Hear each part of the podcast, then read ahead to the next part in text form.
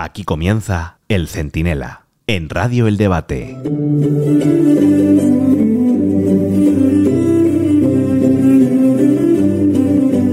Pensábamos que superar la coalición de Sánchez con Otegui, Junqueras, Puigdemont y la simpatía de sus socios por Putin o Maduro era insuperable, pero Pedro siempre nos guarda una sorpresa para demostrarnos que con él no hay nada imposible. Ahora suma a Hamas al eje del mal y a Israel entre las potencias que nos detestan. Eso sí, él lo celebra a lo grande, con una canción de Rafael Acarrá adaptada al líder carismático y como en los viejos mítines del PSOE andaluz, llenando autobuses de forofos, con un bocata de chorizo, echando la mañana en aplaudir, claro, al cantamañanas. Soy Antonio Naranjo, esto es el Centinela y si me dan un momento y Pedro Sánchez no nos detiene, en un momento se lo explico todo.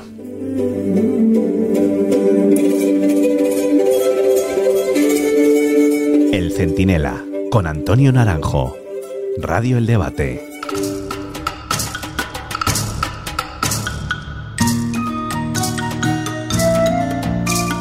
Comienza la semana con otra gran aportación de Pedro Sánchez a la convivencia y a la imagen exterior de España.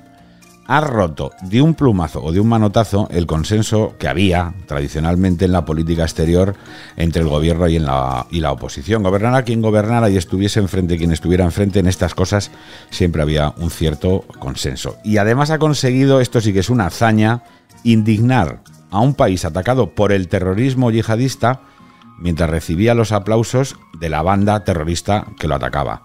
Todo esto ha hecho Sánchez en Israel, a donde ha ido básicamente a poner en peligro la débil tregua vigente y la delicada operación de intercambio de rehenes israelíes por presos palestinos, que es que hay que tener el ojo, en fin, no digo dónde, pero sí donde ustedes piensan.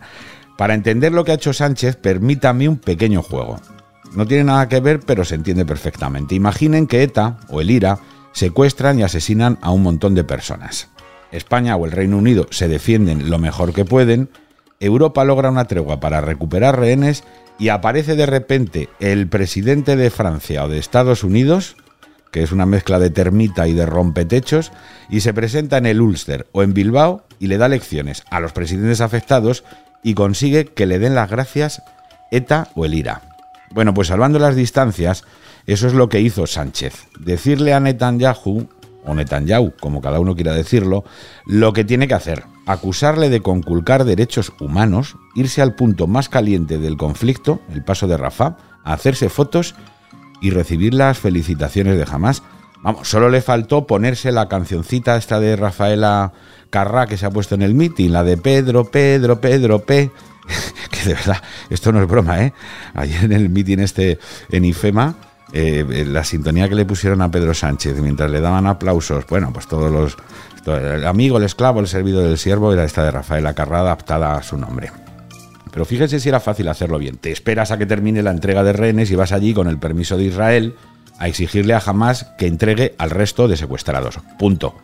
Y solo a continuación, con complicidad, quizá en privado, le recuerdas a todo el mundo que Israel es un gran país democrático y que sus propios valores le harán encontrar la manera de defenderse de un ataque bestial de la manera correcta. No era tan difícil, salvo que lo que quieras es esto, incendiar las relaciones con un país amigo en plena guerra contra el yihadismo para que no se enfaden los partidos que te han hecho presidente.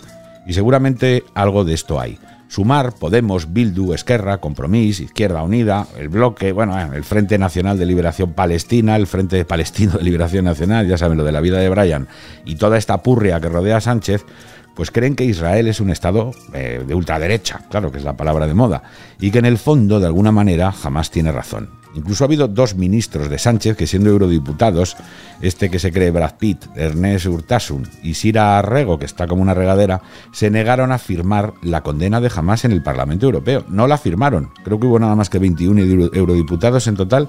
Bueno, pues dos de los que miraron para otro lado fueron estos. El desastre internacional de Sánchez crece, pues hemos tenido problemas con Marruecos, que solo se arreglaron con aquella chapuza de darle el Sáhara al rey Mohamed sin preguntarle al Parlamento, sin contar con el rey y sin explicárselo a la opinión pública.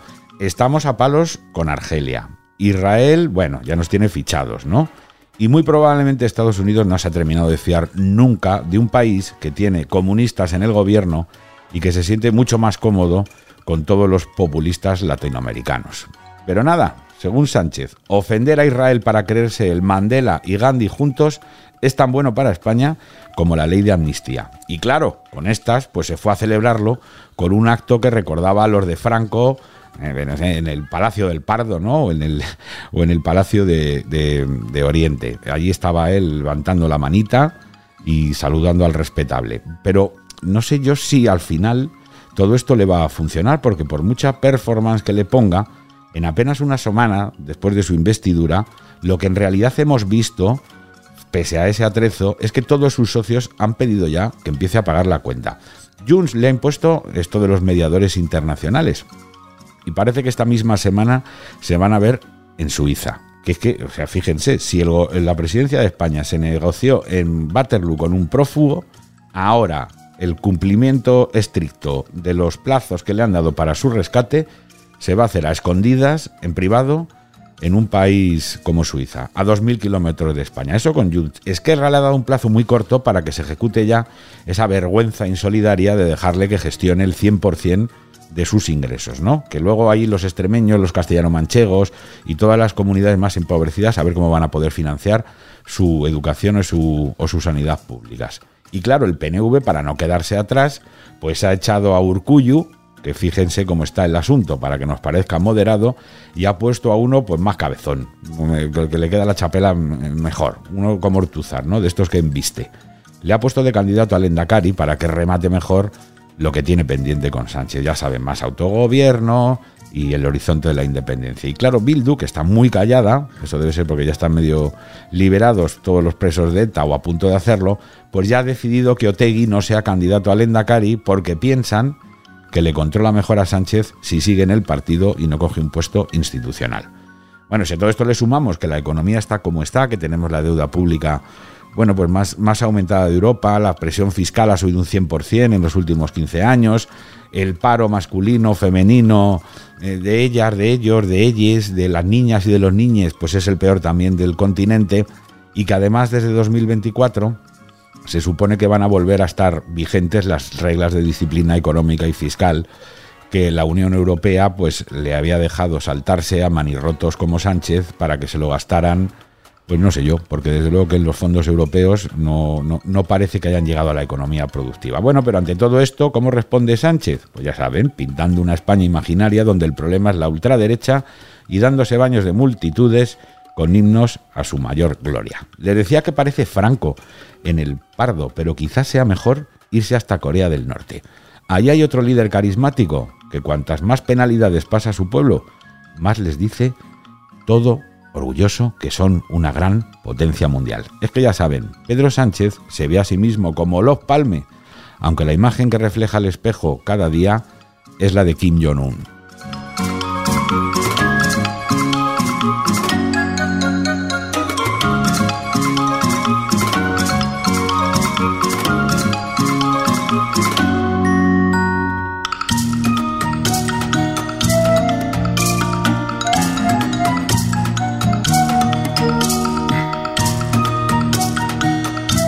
Estás escuchando El Centinela en Radio El Debate.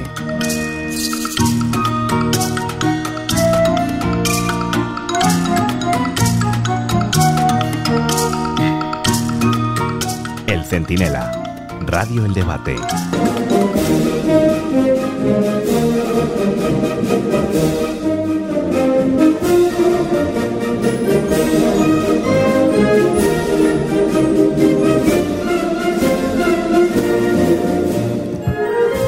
Bueno, bueno, pues seguimos aquí en el Centinela, en el debate, ya abrimos, eh, iba a decir invasiones, que a mí siempre me dan ganas de invadir Polonia cuando esta sintonía, ¿no? Me pasa como a Woody con Wagner, pero seguramente somos gente pacífica y no nos gusta gritar. Abrimos la tertulia, hoy tenemos de izquierda a derecha a don Julio Naranjo, a don Gabriel Albiac, a don Ramón Pérez Maura, el director de opinión del debate. La verdad es que creo que este programa se hace solo. Yo lanzo ahí el. ¿Qué preferís? ¿Y, te pagan por él? No, pues, espero, espero. Pero bueno, en la, Pregunta indiscreta. En, la, España de Sánchez, con sobrevivir, yo creo que ya. Estamos servidos.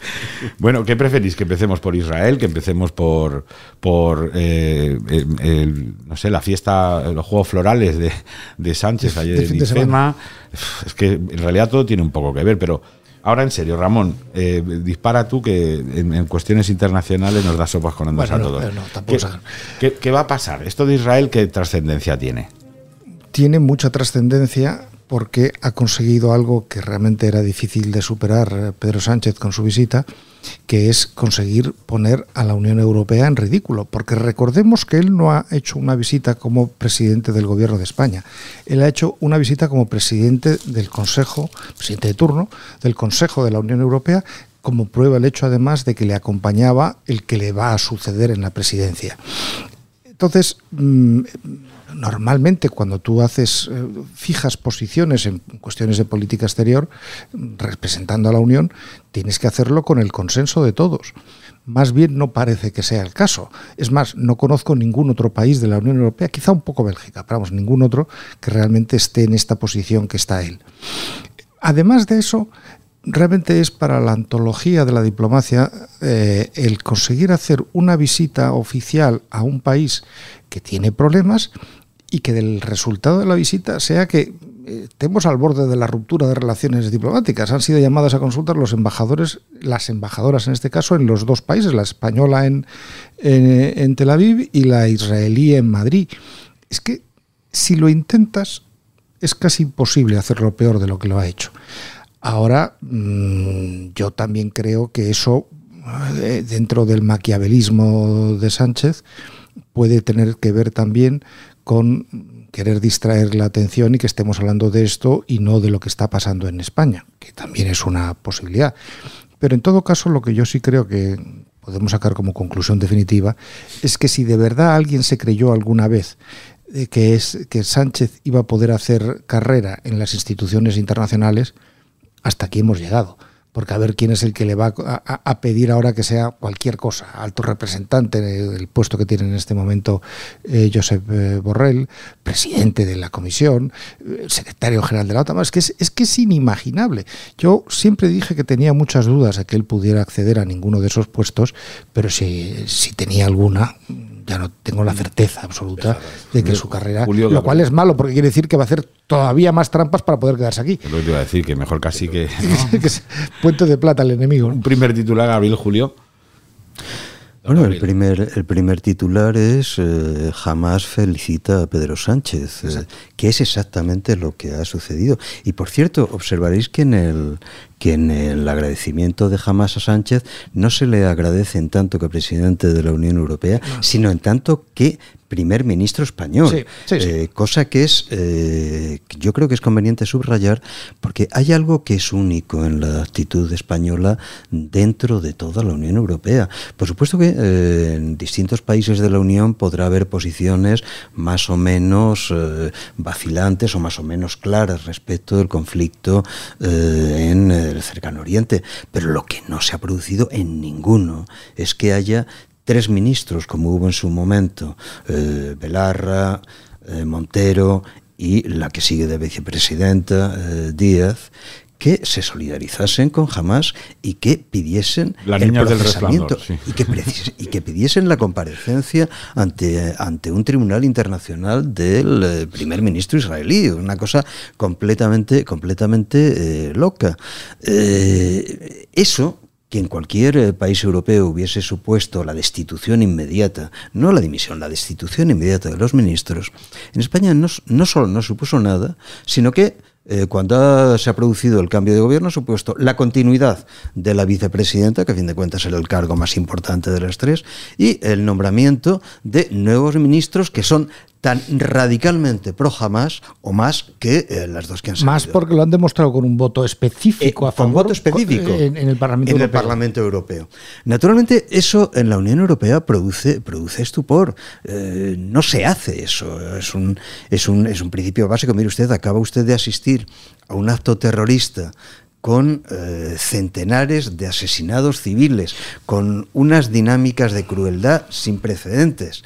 Usted no puede eh, hacer una, una manifestación de eh, equilibrio equitativo, lo que dijo ayer este en la Ahora me lo en, en, el, en el meeting, que es que es que lo humano, lo humano es estar en contra de los dos. Oiga usted. No, Un, un, apunte nada más recordar que uno de esos dos nuevos votos, eh, esos dos eh, que eran eurodiputados y ahora son ministros del Reino de España, uno de los dos es además diplomático de carrera.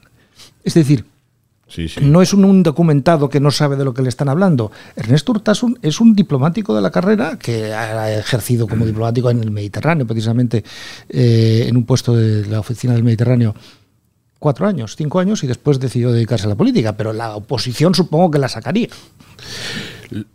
Yo lo que creo es que esta imprudencia con la que están actuando, que es obvia, es, ha sido objeto de una valoración muy prudente. Quiero decir, eh, se están rompiendo los esquemas, los usos y las formas. Esta urdimbre que hay subyacente entre comparezco como presidente del gobierno y presidente de turno es absolutamente todo menos eh, eh, casual. Sí, que no ha sido, me opino encima, una Claro, claro, es un presidente que cree en el disenso, no en el consenso y que está además en modo disruptivo, está atentando contra la estabilidad de todas las instituciones y creo que obedece a un plan preconcebido clarísimo. Que tengo un fuego muy profundo y grande en España, venga, doy la nota en el exterior. Que doy la nota en el exterior porque es verdad que, como decía Ramón, ha generado un conflicto de carácter diplomático, en fin. La cuestión básicamente, en mi opinión, ¿eh? es en términos de qué y de quién está usted hablando, porque yo no lo tengo nada claro, porque puede los pactos subyacentes, ocultos, nada transparentes, por tanto, alcanzados entre dos grupos o tres políticos, seguir ocultos al conocimiento público, no obstante condicionar la posición de un país que a través de su gobierno toma posiciones que condicionan sin duda alguna a este y otros muchos gobiernos? Pues hombre, en mi opinión, absolutamente no. Y creo que ese es el frente que habría que estar atacando con una mayor contundencia porque nos perdemos en conductas que desde el punto de vista de la evaluación personal mía, insisto, son absolutamente deplorables. Pero lo que crees, Julio, lo que estás diciendo es que todo esto probablemente obedece a un plan preconcebido, pero también deudor pues de que al final los compañeros de viaje son los que son, es decir, estos es Bildu, la, la ¿Podemos creer que el presidente del gobierno que ocupa la, la, máxima posición del gobierno ejecutivo es así de imprudente per se? Hombre, yo quiero creer que no. Es que vamos a ver, Antonio, hay una cosa que yo creo que no, no, no, debemos olvidar. El presidente de gobierno, estamos hablando mucho de su dependencia de Junts y de PNV, pero el presidente de gobierno depende de los seis eh, votos de Podemos. Podemos es un partido cuyo, en que en su nacimiento fue directamente financiado por Irán, que es la entidad que financia a Hamas. Es que no podemos engañarnos. Es que además es público. Es que, es que el señor eh, Iglesias, antes de tener su sueldo eh, como político, eh, fue un asalariado de la televisión oficial iraní. naturalmente, si el presidente del gobierno pretende que eh, Podemos eh, le deje contar con sus votos, lo que no puede hacer bajo ningún concepto es entrar en conflicto con otro asalariado iraní que es jamás. Hay quien dice incluso, la teoría desarrollando eso que decíais, que es la siguiente, yo no sé si es verdad, pero lógica tiene.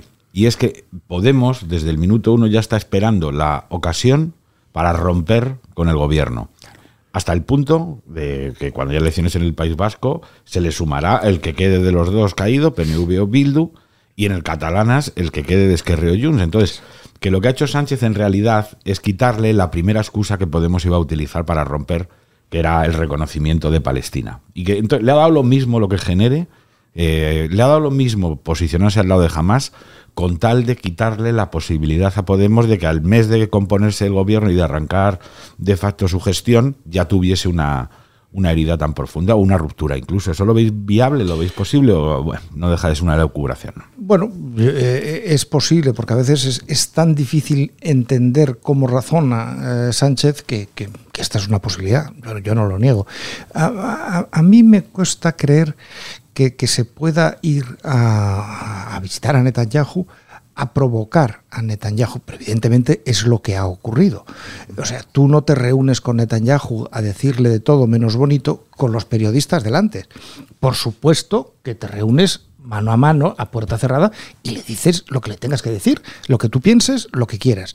Pero esto de ir a humillar a Netanyahu delante de las, delante de las cámaras, que no se le ocurre ni al que la manteca. Es, es clarísimamente premeditada. Claro. Y con la prensa y con la cara del propio Netanyahu es una explotación de lo que se sabe que va a ocurrir.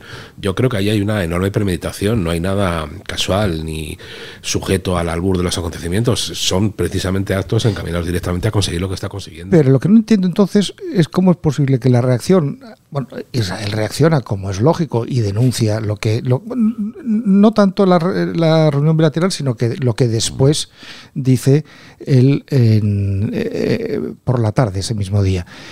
Oiga, y entonces es que sale nuestro admirado Napoleón, su ministro de Asuntos Exteriores, a decir que es intolerable la reacción de Israel. Oiga, que es que se ha colocado usted del lado, se ha colocado usted en un discurso allí del lado de, de, Hamas ¿Y qué quiere? ¿Que le aplaudan? ¿Que digan que, estamos de acuerdo? Es, que es una cosa inverosímil. Mm, pero ¿y, qué puede pasar ahora?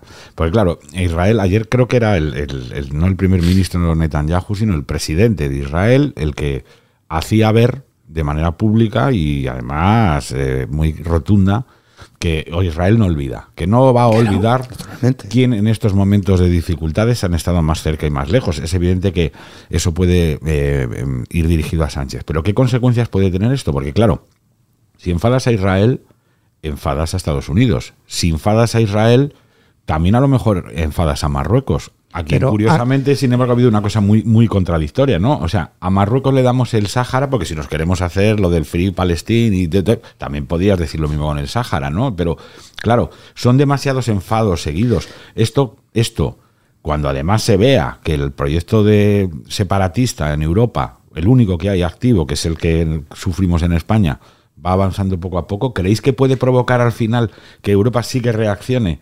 Contra la ley de amnistía y contra porque es la excusa para reaccionar contra Sánchez. Por, lo pronto, por lo pronto, efectivamente, ofendes a Israel y enfadas a Israel y a, Estados Unidos, pero complaces eh, extremadamente a Irán y por lo tanto complaces extremadamente a eh, Podemos. Y en estos momentos yo, pienso que, Sánchez no es un hombre de estrategias a largo plazo, que es un hombre yo creo que no lo ha sido nunca. Yo creo que de estrategias absolutamente inmediatas. Un hombre de estrategia a largo plazo no está cambiando de opinión todos los días. O sea, es un hombre de estrategia inmediata y en estos momentos. Y mañana ya veremos cómo salimos del agujero. Es que los votos de Podemos no le creen complicaciones. Yo, no sé qué os parece, pero eh, en el proceder, eh, conjeturas de todo tipo. Y prácticamente todas son viables, posibles, probables, pero lo que sí que es cierto es que la actitud de Pedro Sánchez y este gobierno eh, acredita una sola cosa, que no atiende al interés general. Es decir, está manejando el panorama interno y externo como si fuera un cubo de Rubik, donde las piezas no encajan, cada vez están más liadas, y esto, mm, en fin, eh, por utilizar una finura, le preocupa poco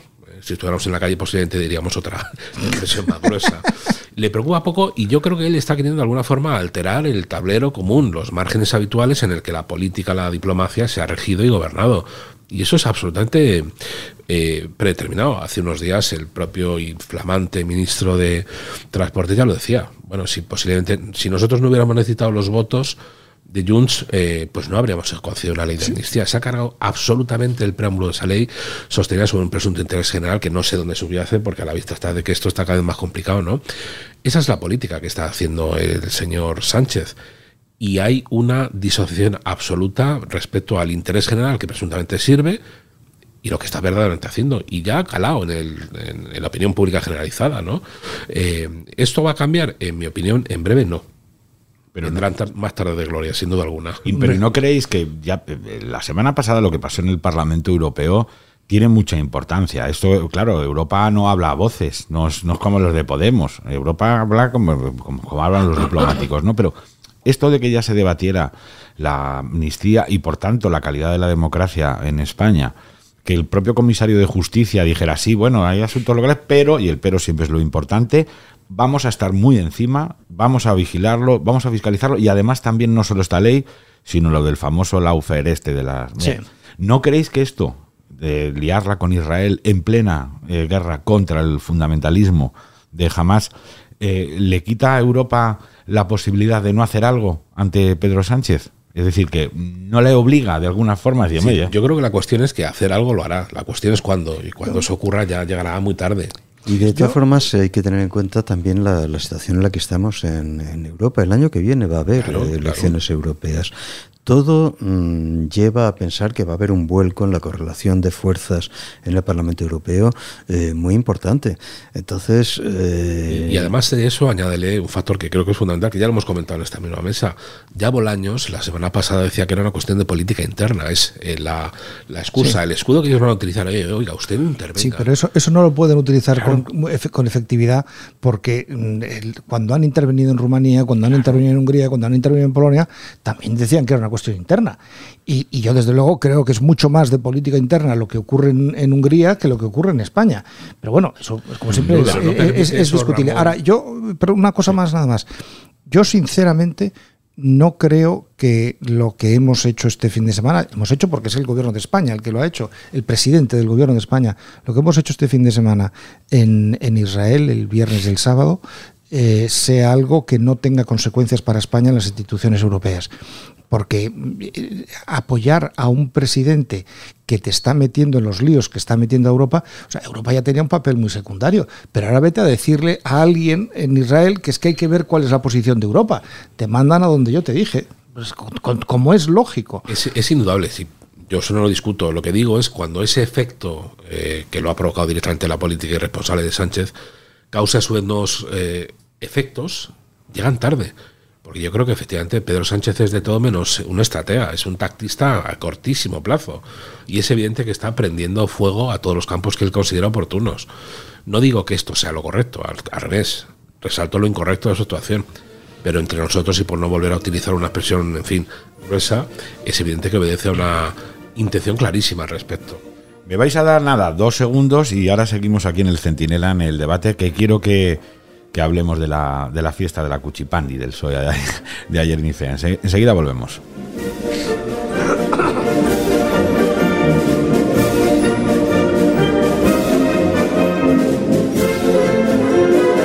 El Centinela con Antonio Naranjo, Radio El Debate.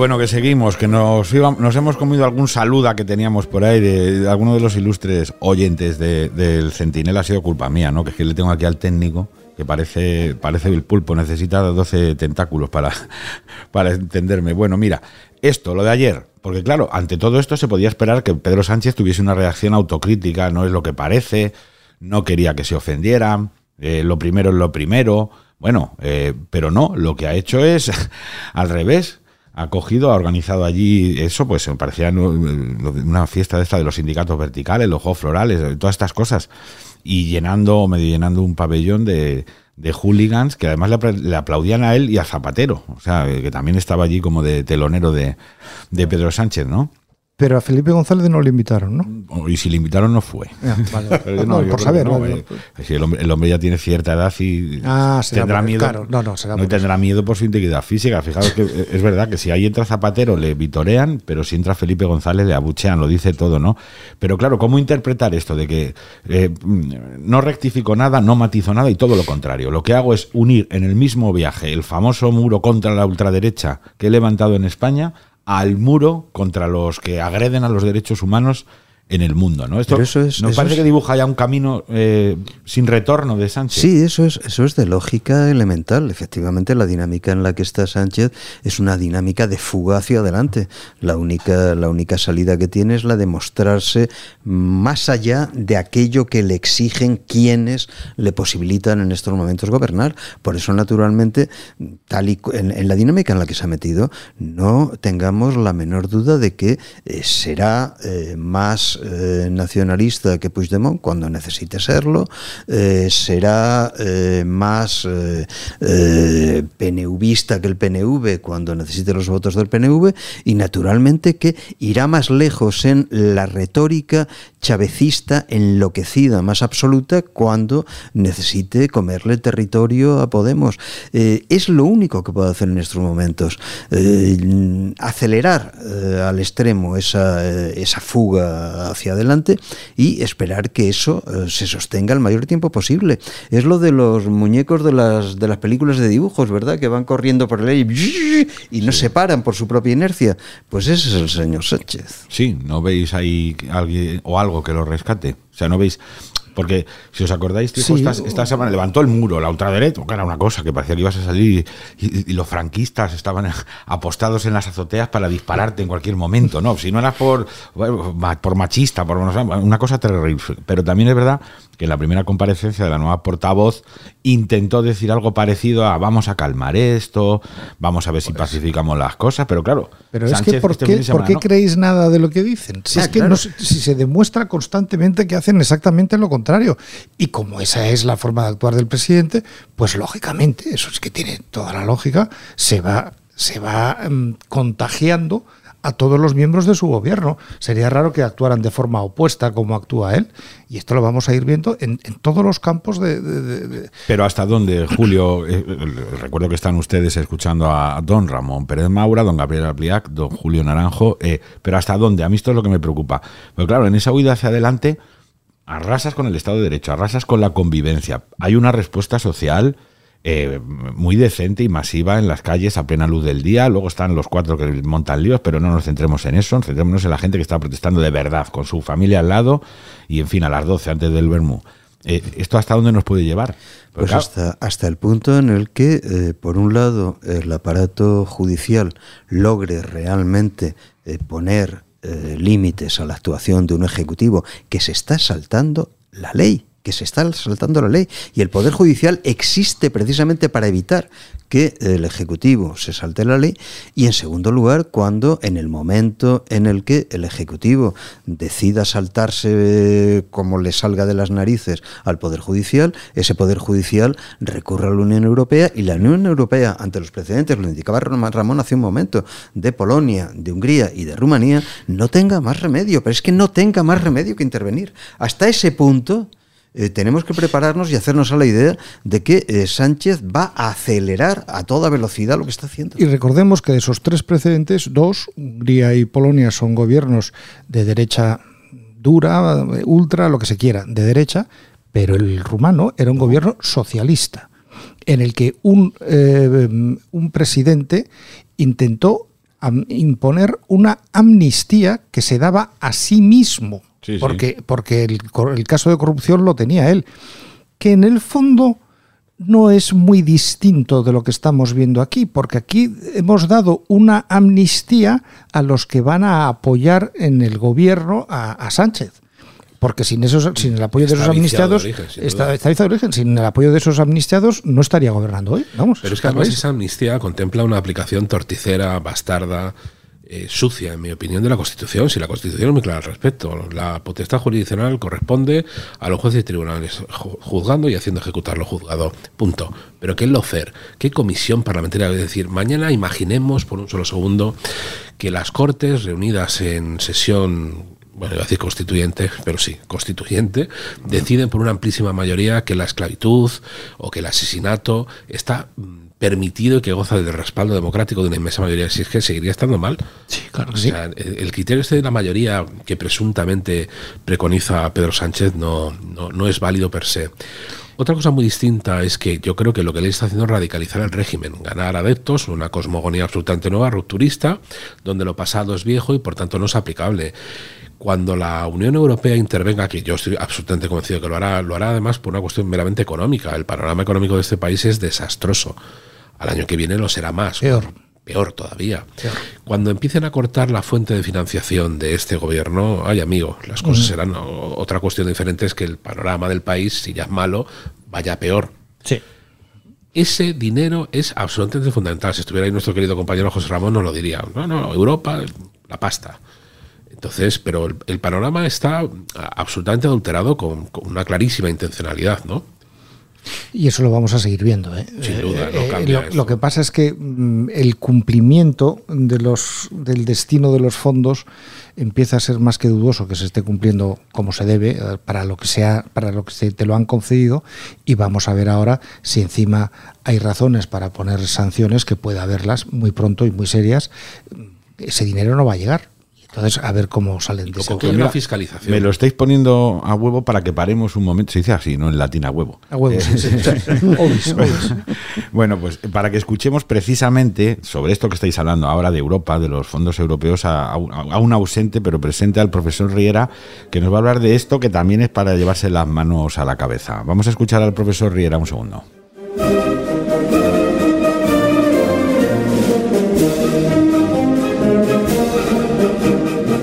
Estás escuchando El Centinela en Radio El Debate.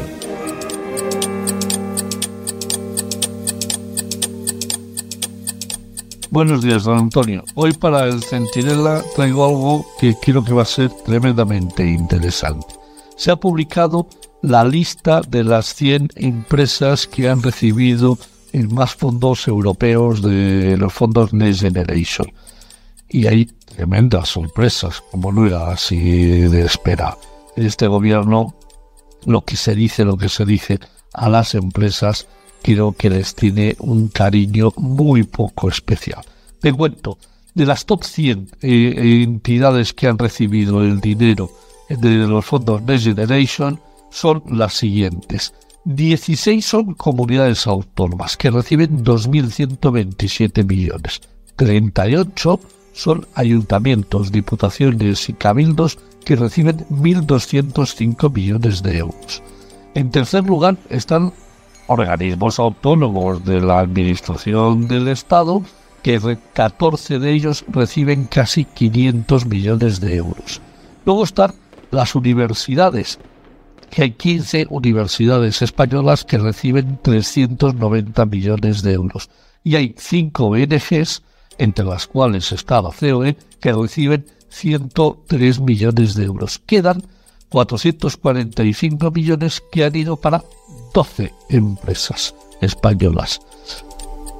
Como lo acabas de oír, sí, sí, solo el dinero va a ir directamente a 12 empresas que están en España, de las cuales además 5 tienen matriz en, países de la Unión Europea y cinco son puramente españolas. No, no, no estoy de... Bueno, esto es muy serio. Ya, ya. Y solo esto suma 4.772 millones de euros, lo que te acabo de decir. Quiere decir que quedan todavía 32.200 millones pendientes de saber a qué han ido, o si es que han ido, o si algún día irán.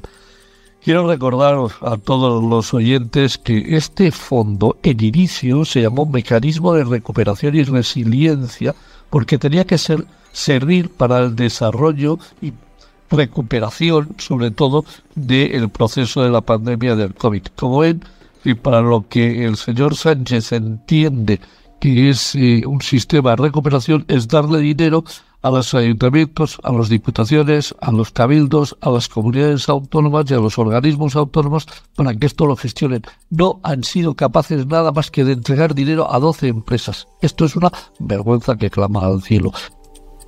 Y la Unión Europea o a Bruselas sigue cazando moscas.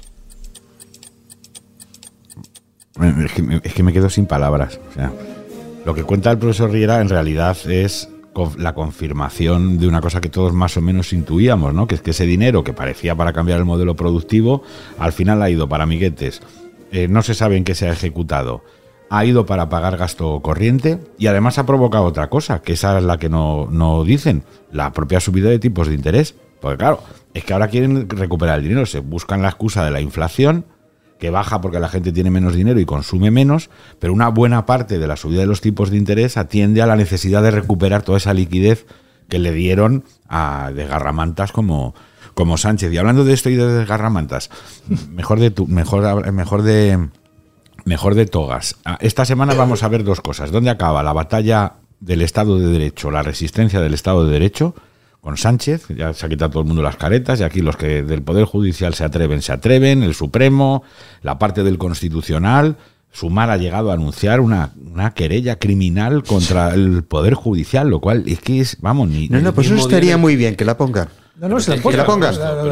El mismo día en que Bolaños se reúne con el presidente del Consejo General del Poder Judicial, con lo cual la posición del gobierno, en fin, eh, queda por sí mismo definida. No, pero yo creo que es conveniente que las cosas queden claras, que pongan la querella y a ver, a ver, a, a ver en qué Pero da demonios igual, acaba porque eso. la van a inadmitir y dirán que son precisamente esos jueces fachas los que en aplicación de la ley desastrosa de Irene Montero, que por cierto la nueva ministra reitera el mismo dogma, eh, son fachas, no se enteran de nada y por tanto... Oye, y por cierto, en cuanto a cuestión judicial, yo lo planteaba en mi columna de hoy, pero es que no tengo nada claro que el presidente del gobierno no haya eh, infringido una ley española que por cierto fue establecida por los socialistas en su momento, la que hace referencia a la apología del terrorismo.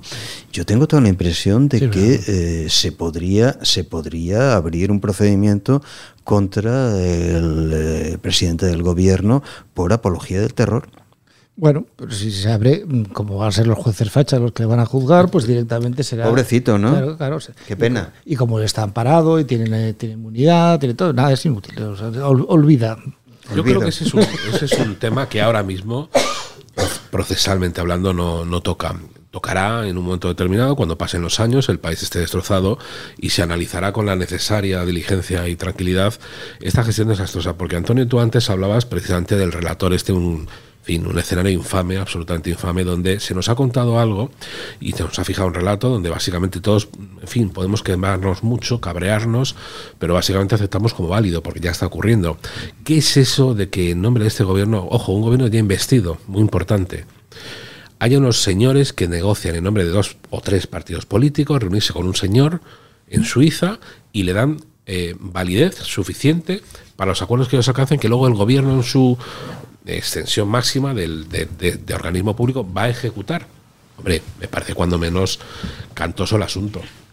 Es una locura. Yo no recuerdo, no recuerdo una cosa así en toda la historia de Es la que son Unión actos preparatorios, Gabriel. que, que en toda la historia de la Unión Europea yo no recuerdo una cosa así, que un país que un país de la Unión Europea, es decir, de lo que se supone que es eh, un club altamente civilizado en Un Estado de política Derecho, y altamente asentado sobre las garantías, tenga que poner para eh, negociar entre mm, provincias de su territorio tenga que poner a un mediador internacional. Es que no nos damos cuenta hasta qué punto es insultante. Ramón. Y no solo insultante, sino en mi opinión absolutamente ilegal. Pero ¿quién narices es, por muy privilegiada que sea la eh, conversación mantenida por un partido político, para decirle al presidente del gobierno que los acuerdos alcanzados entre sujetos privados que contravienen el interés general han de ser, no obstante, normatizados de tal forma que obliguen a todo el país? Pues va a ocurrir. claro, que está ocurriendo, pero que es de ¿Me dejáis que haga una apuesta muy arriesgada, evidentemente, de a quién va a nombrar? A ver, A un premio Nobel de la Paz. a un premio- ah, ya sé a quién dices. Sí. A ¿A Juan, ese? a Juan Manuel Santos. ¿Tú crees, de verdad? Es una apuesta. ¿Y no podría ser la Henri Dunant? Sí, bueno, es así. Yo, yo digo que Juan Manuel Santos. Bueno, pues es que don Ramón Pérez Maura se tiene que ir a perpetrar columna. Nunca mejor dicho. Mejor dicho. ¿Qué maldades estará maquinando? Queda ahí eh, su pronóstico. Muchas gracias, don Ramón. El Y hay que es leerle todos los días, como al resto de columnistas del debate. Y mira, y además Como- nos aparece como por a todos los que están aquí. Nos honra con su presencia don Víctor Rubido, el director del debate, que se presenta en los. Llega usted en los últimos minutos de la Sí, tertulia. usted que- Tendrá que meter algún gol. Es un hombre muy ocupado. El día a día de, de un periódico tiene estas estos inconvenientes, de- pero ya sabe que a mí la cita de, se lo agradecemos mucho. Además el centinela siempre está de guardia. Sí, menos cuando se duerme, que alguna vez le pasa, pero bueno. Eh, eh, eh, ca- casi lo tenemos todo hablado, pero Víctor, tu opinión, eh, eh, claro, sobre lo de Israel es fundamental, pero además aquí la hemos contrastado mucho con la falta de rectificación posterior y con la fiesta celebrada de exaltación. O sea, que es como para todavía dejar más claro que no, no, que lo que dije lo dije porque me da la gana y esta es mi actitud. O sea, el Poder Judicial señalado, Israel señalado, eh, aquí todo el mundo señalado. Bueno, estamos ante uno de los personajes más eh, tóxicos eh, de la historia reciente, yo diría, desde la guerra civil hasta nuestros días, pues comparable con Largo Caballero. Es un personaje que no cree en la democracia, no cree en la democracia, hay que decirlo con toda claridad. Yo lo llevo diciendo desde que lo vi aparecer en la vida política. Me pasa como, me pasa como al padre Mundina. Desde el minuto uno que lo vi, lo vi que no era un hombre, que no era un demócrata, que no es un hombre de ideas democráticas y que simplemente se está eh, sirviendo de, la democracia y de, también de la falta de coraje de ciertos sectores, aunque es cierto que han que ha despertado una parte de la sociedad española y también han despertado los jueces, etcétera, etcétera. Y ha despertado la vieja guardia socialista, pero después todos los dictadores eh, eh, tienden a conseguir el apoyo de una parte significativa de la, de la sociedad en donde son dictadores. Cuando muere Franco, el 80% de la población seguía a Franco, solo hay que recordar las colas kilométricas para ver al el cadáver de, Franco. Lo mismo le ocurría a la Unión Soviética o incluso la, Cuba de Castro, un porcentaje elevadísimo de los cubanos que vivían allí estaban con Castro. Entonces hay un porcentaje de españoles que están cómodos en, esta situación, pero yo creo que el espíritu crítico que se nos supone a quienes nos dedicamos al periodismo, pues que se supone que somos la conciencia crítica del poder, nos obliga a denunciar lo que es un atropello de la democracia por parte de, Sánchez. Y en el caso de, Israel, permíteme una reflexión. A mí me hace mucha gracia, dice, la violencia no justifica la violencia. Estaba muy bien el análisis de ayer de Florentino Portero en el debate, decía, entonces la violencia contra el nazismo no trajo una de las etapas de mayor prosperidad de Europa y lo que es las democracias liberales. O entonces la violencia eh, en su día contra, contra cualquier otro. No, eh, eh, cómo se persiguió al ISIS o a, Al Qaeda no, no fue bueno para la paz en el mundo. Es decir, la alternativa cuál es dejarte matar. Claro, es que no y además es que hay el tiene la civilización, como diría yo, el, el grupo de, en general, la civilización está obligada, tiene el mandato moral de defenderse para que no acaben con nuestra civilización. no, no, eso es perfectamente claro. Lo que sucede es que en España tenemos la desdicha de eh, tener una organización cuyos seis votos en estos momentos en el Parlamento son eh, esenciales, que considera que eh, la civilización que hay que defender es la del que paga, que se llama Irán. Sí, pero fíjate, añádele a eso por ejemplo, un dato muy curioso, eh, Gabriel, es que una de las ministras, inquietantemente responsable de infancia y juventud, que querrán hacer con la infancia y la juventud en el gobierno, bueno. Eh, esta mujer hace grandes alabanzas de Lenin y de Stalin. Imaginaros en el caso hipotético de un gobierno de coalición Partido Popular y Vox que una ministra de Vox hiciese alabanzas de Hitler el genocidio de Stalin fue mayor en el número de personas que el de Hitler. Stalin mató a más millones de personas que a, que, Hitler. Mm. Esto lo escribía en una ocasión eh, Emilio Lamo de Espinosa. Dice, mis alumnos se asombran cuando les digo que Stalin mató a más gente que Hitler. Mm. No, no, pues, y además de una manera muy cruel. Entre otras cosas porque dispuso de un periodo mucho más amplio para eh, matar en la absoluta impunidad, tirando, tirando por bajo son 20 millones de población civil. Mm. Yo creo que eso lo resolverán eh, tirando de leyes ideológicas. Si tú le das una lectura profunda y repasada a la ley de memoria democrática, es pura ingeniería social y además está hecho de tal forma el, derecho al servicio de una política, no la política al servicio del derecho, que es muy diferente, que permite precisamente entronizar a discursos como el que tiene efectivamente el propio Pedro Sánchez, ¿no? Eh, pues harán lo mismo, harán lo mismo. Entonces sacarán una nueva herramienta jurídica que en ese sentido sí será imperio de la ley, nos obligará a todos, y aquí paz y después gloria. Pero les veis sacando leyes, pues claro, el camino que estamos viendo es un camino muy regresivo pero también les veis sacando leyes represivas, no represivas ya contra ideas, no ya las ha habido. O sea, aquí está. Eh, la, ley de memoria democrática es un atentado a la libertad de investigación, a la libertad de cátedra. Tú no puedes eh, negarle. Mira, acabas de pasarme ahora un libro sobre la sobre Sor Patrocinio que un señor le dedicó 11 años, que tiene mucho mérito, dedicarse 11 años a estudiar a su patrocinio. Pero claro, eh, si alguien se dedica 11 años a estudiar la figura de José Calvo Sotelo o mm. estudiar la figura de, de, Franco, que ha sido un personaje que eh, mandó en este país 40 años con sus luces y sus sombras, pues eh, resulta que está prohibido. Está prohibido. O puedes estudiar eh, cómo de hermafrodita es el percebe, pero no puedes estudiar un fenómeno como ha sido 40 años de, un gobierno eh, bajo un general, bajo un militar llamado Francisco Franco. Eso es un atentado incluso es, un, como concepto global. Es un disparate. Es un disparate, en primer lugar, pretender que se puede legislar la memoria. No se puede legislar la memoria, lo que se puede es reprimir la memoria. La memoria, es, la memoria es individual. Naturalmente. No es colectiva. ¿Se puede reprimir? Sí, por supuesto que se puede reprimir.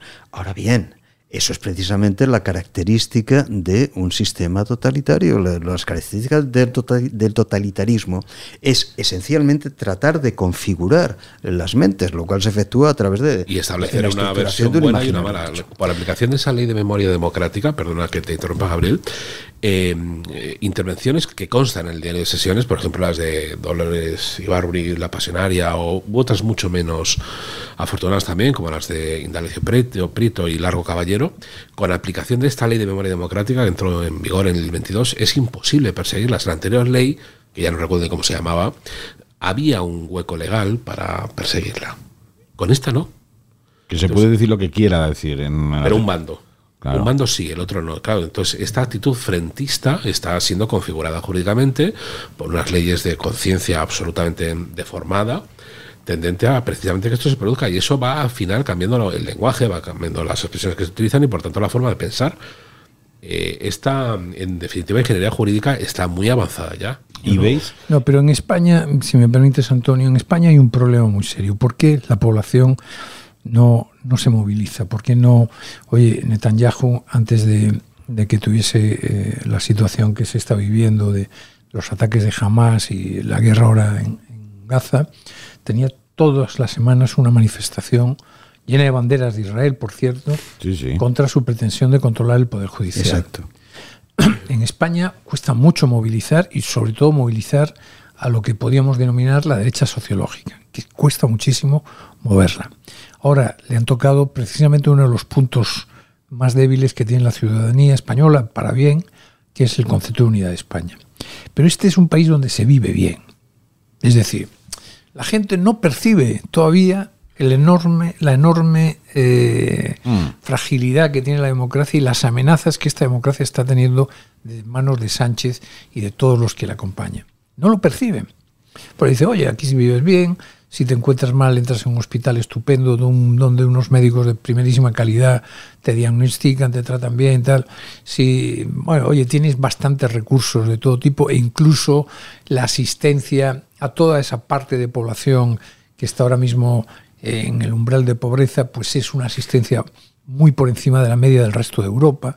La mejor de la historia y la mejor Aquí, en contra de lo que digan, es uno de los mejores países para ser mujer de los mejores países del mundo entero. Es decir, ser mujer en España es, es bueno. Eh, quiero decir que no tiene todo lo contrario, más allá de las tragedias personales, de la violencia que hay en pared, vamos, de hombres que matan a mujeres, etcétera.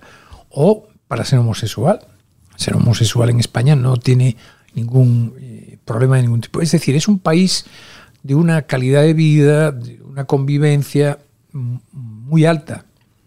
Curiosamente, eso hace que de alguna manera se narcoticen eh, determinados sectores de la población que no ven riesgo en lo que ahora mismo está ocurriendo. Pero está ocurriendo lo que nunca nos imaginamos que podía ocurrir. Ahí que tenemos que ir terminando, pero dejadme que se haga la pregunta a los tres, la desarrollar cada uno como quiera. Precisamente eso me interesa mucho que estáis poniendo sobre la mesa y os pido una reflexión final, aunque la vamos a estar hablando toda la temporada. ¿Cuál va a ser exactamente el siguiente paso? Voy a ser más concreto, es decir, en esa legislación ad hoc que dices tú, Julio, y en ese caldo de cultivo de, bueno, cierta indiferencia o cierta, ah, esto no va a pasar. ¿Veis, por ejemplo, que a los medios de comunicación se dio un paso más contra aquellos que le queremos criticar? Porque si se ha atrevido con los jueces, ¿por qué no se va a atrever con los medios? Es decir, ¿cuál, cuál puede ser la siguiente vuelta de tuerca exacta de Sánchez en esa, que yo comparto plenamente, deriva hacia la autocracia y deriva, en fin, hacia el caciquismo. Julio. no, yo, yo creo que mm, si a ti, si a nosotros en el 2010 nos dicen que iban a ocurrir todas las cosas que ocurrieron hasta el 2020, no, nos lo creíamos. ¿Qué, va, hombre? ¿Qué va a pasar eso? No, ya verás, va a haber, va a haber una moción de censura con 84 escaños, se manipulará una sentencia, eh, entrarán comunistas en el, en el gobierno, abdicará el rey Juan Carlos, renunciará un papa, eh, todas las cosas que ocurrieron. No nos lo creemos. Y si en el 2020 te dicen que iba a ocurrir lo que hemos visto esta, esta, bueno, iba a haber un golpe de Estado en Cataluña y tal, y en el 2020 te dicen, pues va a haber unas elecciones que va a perder Sánchez y que entonces para arreglarlo va a llegar a un pacto con partidos eh, como los de Bildu, con antiguos terroristas como Bildu y con los golpistas de Junts. No nos lo creemos. Y si ahora nos dicen, van a reprimir a la prensa, no nos lo creemos. Pero con la secuencia que llevamos desde el 2010, es muy posible que pase. ¿Cómo? No lo sé, pero. yo, creo que ya hay no, no indicio certeza de que eso puede Bueno, a nosotros, por ejemplo, no nos dan ni un euro del gobierno central y sí se lo dan a muchos otros. ¿eh? Con, audiencias mucho menores que la nuestra. Mira, por poner tú un dato, eh, Sánchez y ocho ministros fueron al aniversario de un periódico que tiene 40.000 lectores. Nosotros tenemos una media de un millón al día. Tú fíjate bueno, no sé muy bien para qué fue, porque era como ir al club de unos amigos, ¿no? Sí, pero, sí, sí. pero lo pongo como mm. paradigma de cómo de por dónde van los Es un perfecto ejemplo. En la semana pasada eh, se hace pública la sentencia por el que se anula el ascenso de, la fiscal Dolores y eh, acusan al fiscal general de desviación de poder, que creo que es un escándalo. un escándalo absoluto que una alta magistratura como la de la Fiscalía General. ¿Cuál ha sido el resultado de todo eso? Una reafirmación, una confirmación. Yo creo que eh, mm. Sánchez lleva mucho tiempo embarcado en un proceso de derribo del sistema actual. Lo quiere convertir en papel mojado y como sabe que no tiene los votos siguiendo las reglas establecidas, lo está queriendo dejar, lo está queriendo dejar, no digo que lo logre, pero lo está queriendo dejar en papel mojado. Te decía yo antes, eh, si uno analiza ya la legislación promulgada, aprobada, eh, en relación a los medios de comunicación, hay cosas muy, muy inquietantes. Hubo un decreto ley del 19, en plena, del 20, en aplicación en plena pandemia, donde le confiere unos poderes exorbitantes al gobierno para calibrar y en un momento determinado eh, cerrar ciertos medios digitales. eso no se ha utilizado. eso, eso ocurría en el, el debate del año del, del año 34, 35 y 36 fue cerrado en varias ocasiones hasta tres meses. Sí, sí. El debate. ¿eh? Era gubernativo. Exacto, se cerraba tres pues meses, dejaba de salir. Y esto vuelve otra vez a salir, porque además es una autorización para suspender, en definitiva cerrar, provisionalmente sin autorización judicial. Legislación promulgada, aprobada en plena pandemia, dos veces, por cierto, declarada inconstitucional. Pero ahora que acabas de hablar del caso del Supremo que le eh, niega el nombramiento de Dolores Delgado por desviación del poder. José Luis Corcuera, ministro del Interior y eh, promotor de la famosa ley de la patada en la puerta, dimitió cuando el Constitucional dijo que uno de los artículos era inconstitucional. Y dimitió. Y dimitió. Es que estábamos hablando, es decir, cómo se ha deteriorado. en, esa, cuestión, a quien no sea un técnico jurídico, y yo no lo soy, evidentemente, lo que se le plantea es una duda que eh, requiere una, aclaración muy matizada. Eh, ¿Cuál es la diferencia entre una desviación, creo que es el término desviación que de poder, sí. desviación de poder y una prevaricación? Mm. Pues el carácter penal de la actuación sí, el, puramente el carácter penal, ¿no? Es decir, además la, Constitución en su artículo 9.3 eh, prohíbe la interdicción de la arbitrariedad de los poderes públicos. Este gobierno está demostrando que es un tema que le preocupa poco, por no decir nada, ¿no? No, yo volviendo sobre la. En relación a lo que decía Benito, pero es que la estrategia de seguridad nacional, la nueva estrategia de seguridad nacional, conceptúa Desde el punto de vista de esa estrategia de seguridad nacional, el cómo afrontar determinados medios, ahora que son todos de carácter digital, para en definitiva señalizar, poner el dedo, apuntar a aquellos que a este régimen parece no gustarle. Por tanto, yo creo que el sistema está ya muy avanzado. Y además con esta zozobra política, sociológica que se está generando, a mí no me sorprendería en nada que hubiera nuevas, en fin, modulaciones. ¿no? yo, yo, pienso que la cosa va a ir por pasos, que hay un paso absolutamente prioritario, que es el control completo del Poder Judicial. En estos momentos el Poder Judicial es un obstáculo para cualquier otra medida, entre otras la intervención contra la libertad de prensa, pero que si realmente el Gobierno logra completar su operación de control del Poder Judicial y destruir al eh, actual Consejo del Poder Judicial y homogeneizar toda la alta gama de la magistratura, entonces efectivamente la libertad de prensa de este país puede despedirse, porque la única barrera que permanece aún es esa, es la del recurso a la magistratura. Claro. Ponga usted la última palabra, señor Rubido. Aguantaremos, ¿no? Sí, hombre, claro que sí. Nosotros vamos a aguantar. Nosotros, lo que pasa es que ahora mismo eh, ser críticos con el, con el gobierno, con el poder sanchista, es casi revolucionario. Es decir, hoy el sentido común, defender valores de centro derecha, eh, defender la libertad, defender la igualdad, ya empieza a ser, es la, gran revolución. Somos unos punkis. En España, sí, sí. defender a la gente a la que masacran. Se ha convertido en una rareza. ¿Dónde va usted? ¿Cómo se le ocurre? Y, final, y, finalmente yo quería apuntar que es que creo que ha salido un nuevo libro de Sánchez que como sabemos eh, su pasión por porque le escriban otros. Claro, es que es una vergüenza. No hubo ningún presidente del gobierno, ni Felipe, bueno, ni Suárez, ni Leopoldo Carbo Sotelo, ni Felipe, ni Aznar, ni, ni, ni Zapatero, ni Rajoy que hayan escrito tanto en, siendo presidentes del gobierno. Que hayan firmado tanto. Exactamente, a eso voy. Como conocemos su pasión por los negros, al decir negro, eh, abro paréntesis, explico, negro, dícese del autor eh, anónimo que escribe un texto que después eh, lleva la firma de otro, pues como ya sabemos cómo fue su, su tesis doctoral, cómo fue el manual de resistencia. Y ahora tierra firme, pues a ver si sabemos, ya sabemos que en la tesis doctoral, aparte de ayudarle todo el equipo de Miguel Sebastián, especialmente un tal Ocaña, que lo digo porque es el que confirma después el libro, que yo lo tengo en casa, lo tengo como, como joya bibliográfica. ¿Y te lo habrás leído y todo? No, no lo leí, pero te puedo decir que tiene 300 páginas, de las cuales 120 son páginas del BOE, pero no, son anexos que ah, ponen del BOE. Te iba, es lo que se llama alta erudición. no, fíjate que pensé que ibas a decir, acordaos cuando había problemas con el papel higiénico en la pandemia, y que ibas por ahí, lo he dejado en 200. Hay que reconocer que el ingenio Antonio Naranjo no tiene límite, no tiene límite.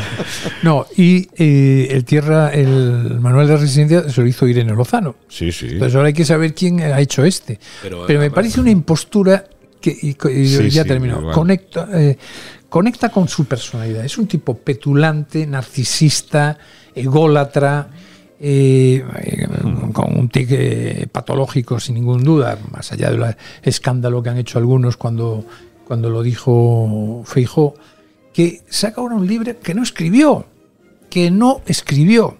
Sí, sí. Pero, bueno, en, en, Europa cuando se han producido casos de desvelar eh, tesis doctorales eh, plagiadas, automáticamente el político en cuestión ha, disminuido. acuérdate el dimitido. no ha habido un solo caso en el que Angela Merkel, que era su ministro de Defensa, que iba a ser. inmediata. Falsó el currículum solo, una parte del currículum. No, no, este un párrafo de. Pero, aquí, resulta que se publicaron páginas y páginas plagiadas. No, incluso no pasó nada. Perdona, y que hay momentos párrafos que están repetidos. Sí. O sea, ¿qué, tribunal, qué tribunal de tesis eh, leyó una tesis que tiene párrafos repetidos? Vamos a ver, la lógica de eso es que hubo no un negro, sino que hubo tres o cuatro. Mm. y que eh, después al cortaron y pegaron. Y tú que estás en el, mundo universitario, hombre, hay unos programas que detectan el plagio y previamente ha tenido que pasar ese programa. Aquí ahora, lo mejor programas que por cierto, todavía, no, no, en aquel momento lo, había, sí, sí, lo había pasado. Programas que por cierto están solo a disposición de las universidades públicas, no de sujetos privados. Pero ya más salido de lo que tú estás haciendo, Benito, yo me pregunto, hemos llegado a normalizar que un presidente del gobierno en el desempeño de su magistratura firme un contrato mercantil para editar un libro con una librería, que no sé cuál es la editorial, lo miraremos. Y nos parece tan normal. Sí, sí. Y hay unas incompatibilidades de carácter legal, constitucional y morales, hombre. Y que luego pague al negro, en este caso negra, poniéndola a dirigir la Casa Árabe de Madrid. Bueno, ese era, que sabía el manual de resistencia. Claro. Bueno, y a uno de la tesis lo mandó también a Europa. ¿eh? A gusto. Aquí, claro, pagamos favores. No, pero en el caso concreto de, este, último, este último libro, a mí me, parece intolerable que efectivamente eh, este señor que ya tenemos sus antecedentes de, plagio y de, utilizar a negros, pues eh, vuelva a aparecer con un libro donde está tratando de autojustificarse en pleno mandato de los de las fechorías que ha hecho en los en los últimos Publique años. usted su memoria cuando ya no Claro, claro, como hicieron, como hicieron todos. Como hace todo el en, mundo, el anterior, claro. En el anterior libro, Todos, el- todos. todos, por eso incluso digo. el propio Adolfo Suárez. y el propio Obama. Sí, todos, todos hicieron, pero cuando se, cuando se van, ¿no? Pero fijaros que este llegó en la moción de censura diciendo que él venía a regenerar la vida política de España, por un lado, y por otro dijo, se atrevió. Sí, Hace sí. falta no tener conciencia, que es lo que yo creo que tiene, que, le, que no tiene, vamos. Señor Rajoy, dice él, en, en Alemania Sí, sí. se dimite por plagiar un párrafo de la tesis. Sí.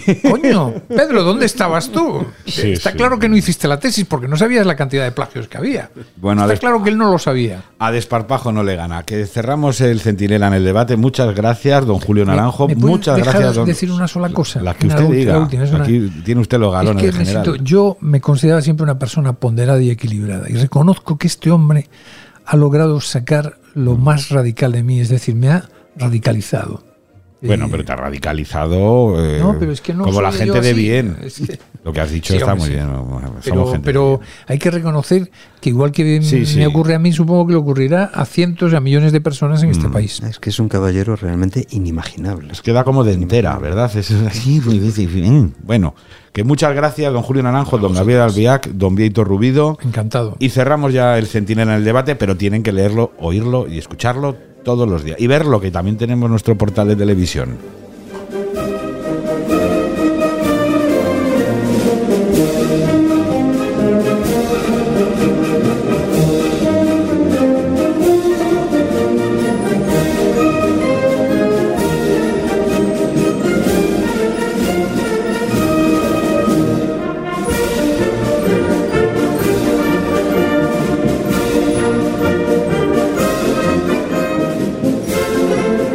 Estás escuchando El Centinela.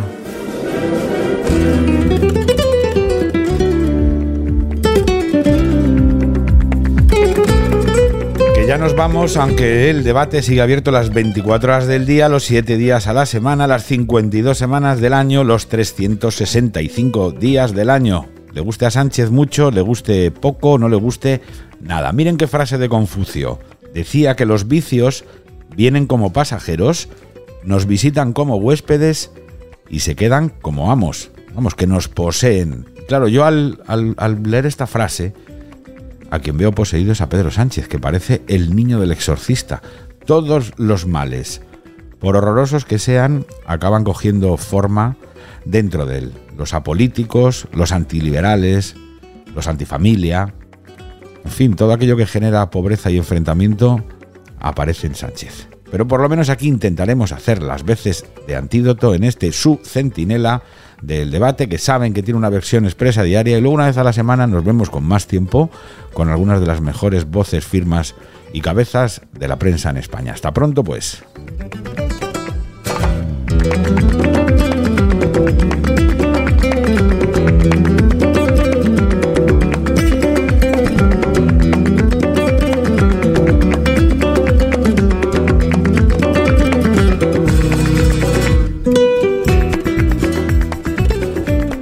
El Centinela, Radio El Debate.